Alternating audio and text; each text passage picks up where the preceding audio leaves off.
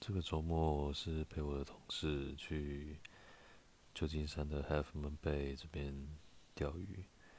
那我是也是第一次钓。那可能因为我们都起太晚了。那有个同事一起，他说是六七点起床去钓鱼。那我们跟他大概是十点的时候才去。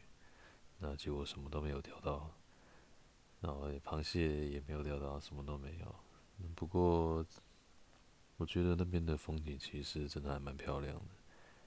就是其实我还蛮喜欢海边，那去海边走走，其实也是不错的。